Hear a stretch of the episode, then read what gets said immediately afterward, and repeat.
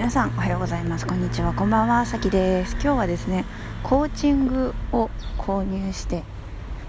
みての変化について話したいと思います。まずコーチングっていうのはですねえー、とまあ何て言うんでしょうね。生活のコーチみたいな感じで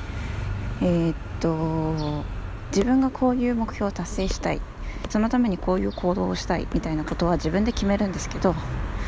そういうのがなかなかこう思うようにいかない時であるわけですよね。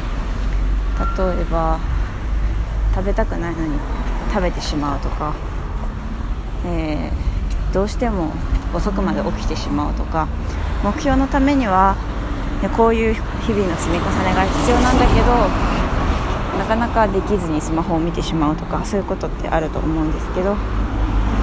そういったことに対してどういうふうに対処していけばいいのかまたどういうふうにしていけば、えー、やりたいことができるようになってゆくゆくは目標を達成できるのかっていうことについてたくさんこうアドバイスをくれたりとかそれから毎日の生活の様子をこう報告することでちょっとこう監視されてる感じっていうか責任みたいなものが生まれてちょっと生活にいい影響があるみたいなことですね。はい、でそのコーチングを私は、えーと、2週間前にかなに買いまして、まあ、それちょそれもちょっとね知り合いなんですけど知り合いがたまたまコーチングを売っているのでそれを買ったって感じなんですけどそのそれがね一体どんな感じなのかっていうことをねお話ししていきたいと思います、えまずですね一番最初に私がやりやったことはえー、やりたくないことやりたくないのにしてしまうことを、えー、書き出してそれをやめる具体的な方法を考えるということでした。私がやりたくないと思っていたことが、えー、まず帰り道に、えコンビニのホットスナックを買ってしまうこととかあと必要ないのにお腹が空いてるのに食べてしまうことそれからえーと、深夜1時過ぎまで起きてしまうこと、えー、携帯をベッドルームに持って行ってしまうこと。でしたかね。まず。そうですね。はい。そうそう目標実現のためのコーチングなんですけどまずそういう習慣からね習慣に対するストレスが私は結構あって。っていうのがあって例えばえーお腹がいっぱいなのに食パンを5枚食べてしまうみたいなことがあったんですよね私。そう。でそれに対してコーチングの方とお話をしまして、えー、まずですねなぜそれをまずなその目標をまず決めますよね。例えば食べたくないっていうのはちょっと目標としてはなんか否定的なんですよ。なかなかポジティブな目標がいいんですけど例えば私だったら鏡を見て自分の自分を見て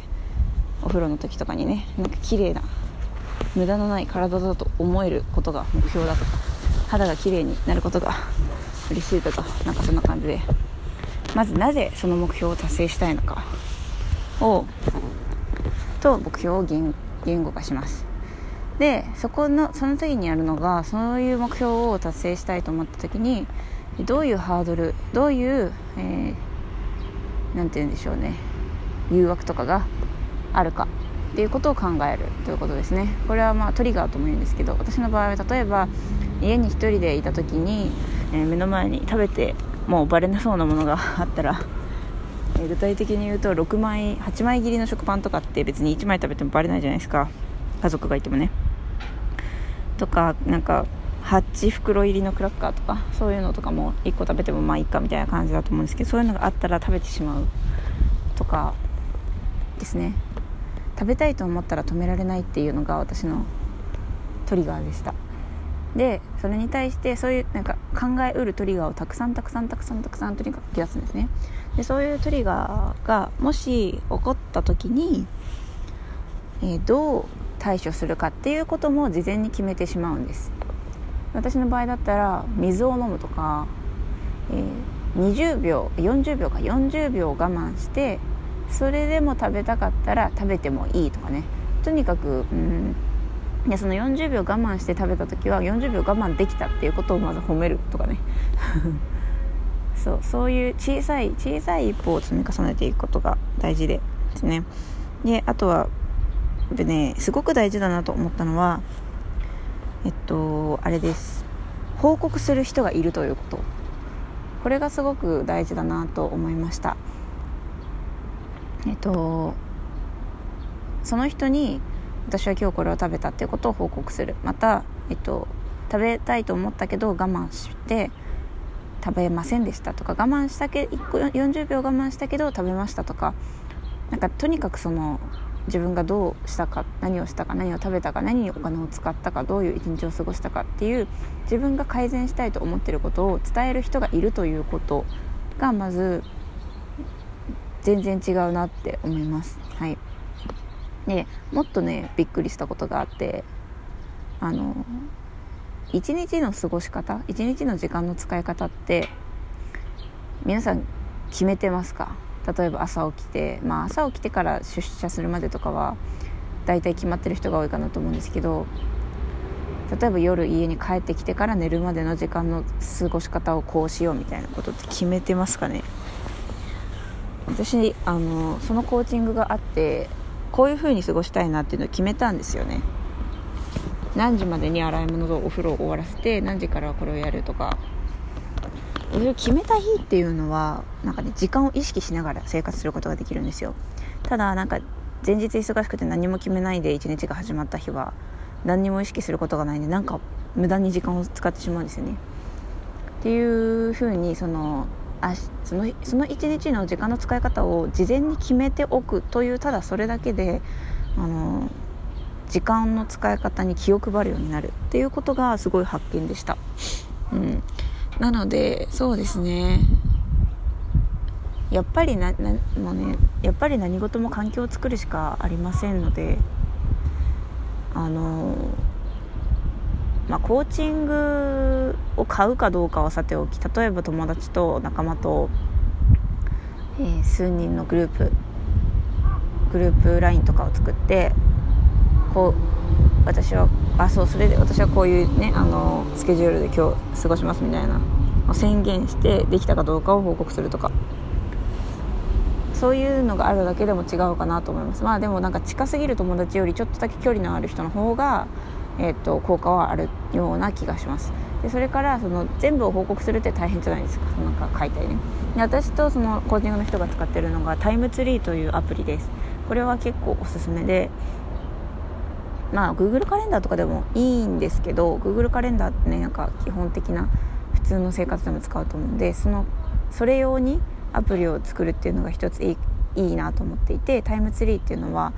あのスケジュールを共有することができてだから例えば7時半に起きて、えー、8時まで何とかを何かをするみたいのを書いて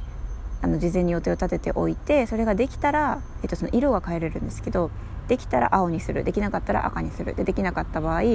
あの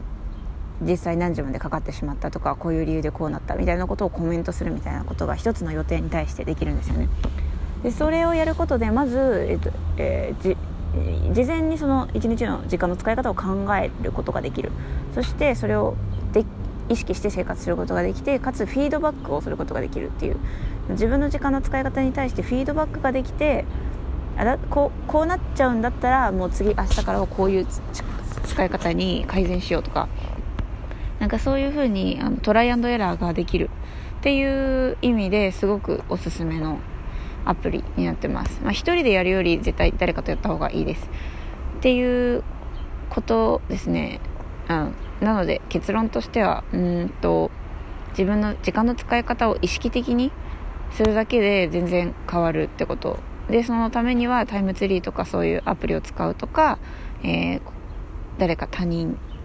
に報告するという、えー、習慣環境を作ることがおすすめです。で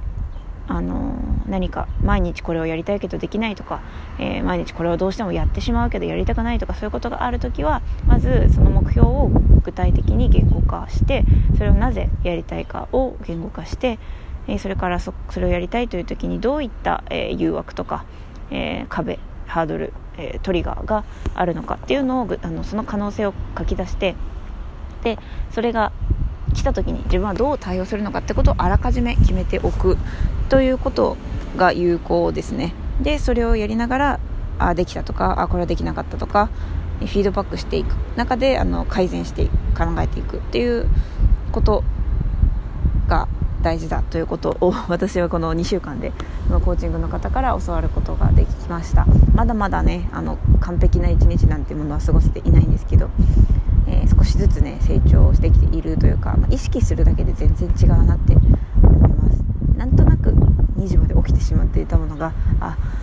あの12時を過ぎたらあのあカレンダーを赤にしないといけないから早く寝るようにしようとかね。うん。あとすごく良かったのが携帯をベッドに持っていく習慣が完全になくなってくれて本当にこの習慣は無理だろう消すの無理だろうと思ってたんですけどあのなくなってくれてすごい良かったです。はい。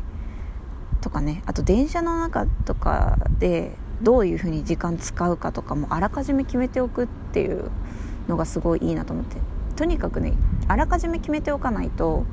あのろくなことに使わないなっていうのは学びました。例えばこう隙間時間ってありますよね。あの洗い物してる時間とか、えー、それこそ電車に乗ってる時間とか歩いてる時間とか決まったこう隙間時間ってあると思うんですよ。でそこで自分は何を何に時間を使いたいかっていうことをあらかじめ考えておくっていうことをしてるかしてないかでその隙間時間の積み重ねでね最終的に何百時間とかになりますから。その隙間時間でなんか一つ勉強してアウトプットするみたいな習慣がつくだけであの1ヶ月後1年後の自分は全然違うものになると思いますのでそうそういうふうにこう時間の使い方を自分でこうあらかじめ決めてトライアンドエラーするっていうことがすごくおすすめです。さあということで今日のお話はこんなところで終わりたいと思います。それではまたお会いしましょう。バイバイ。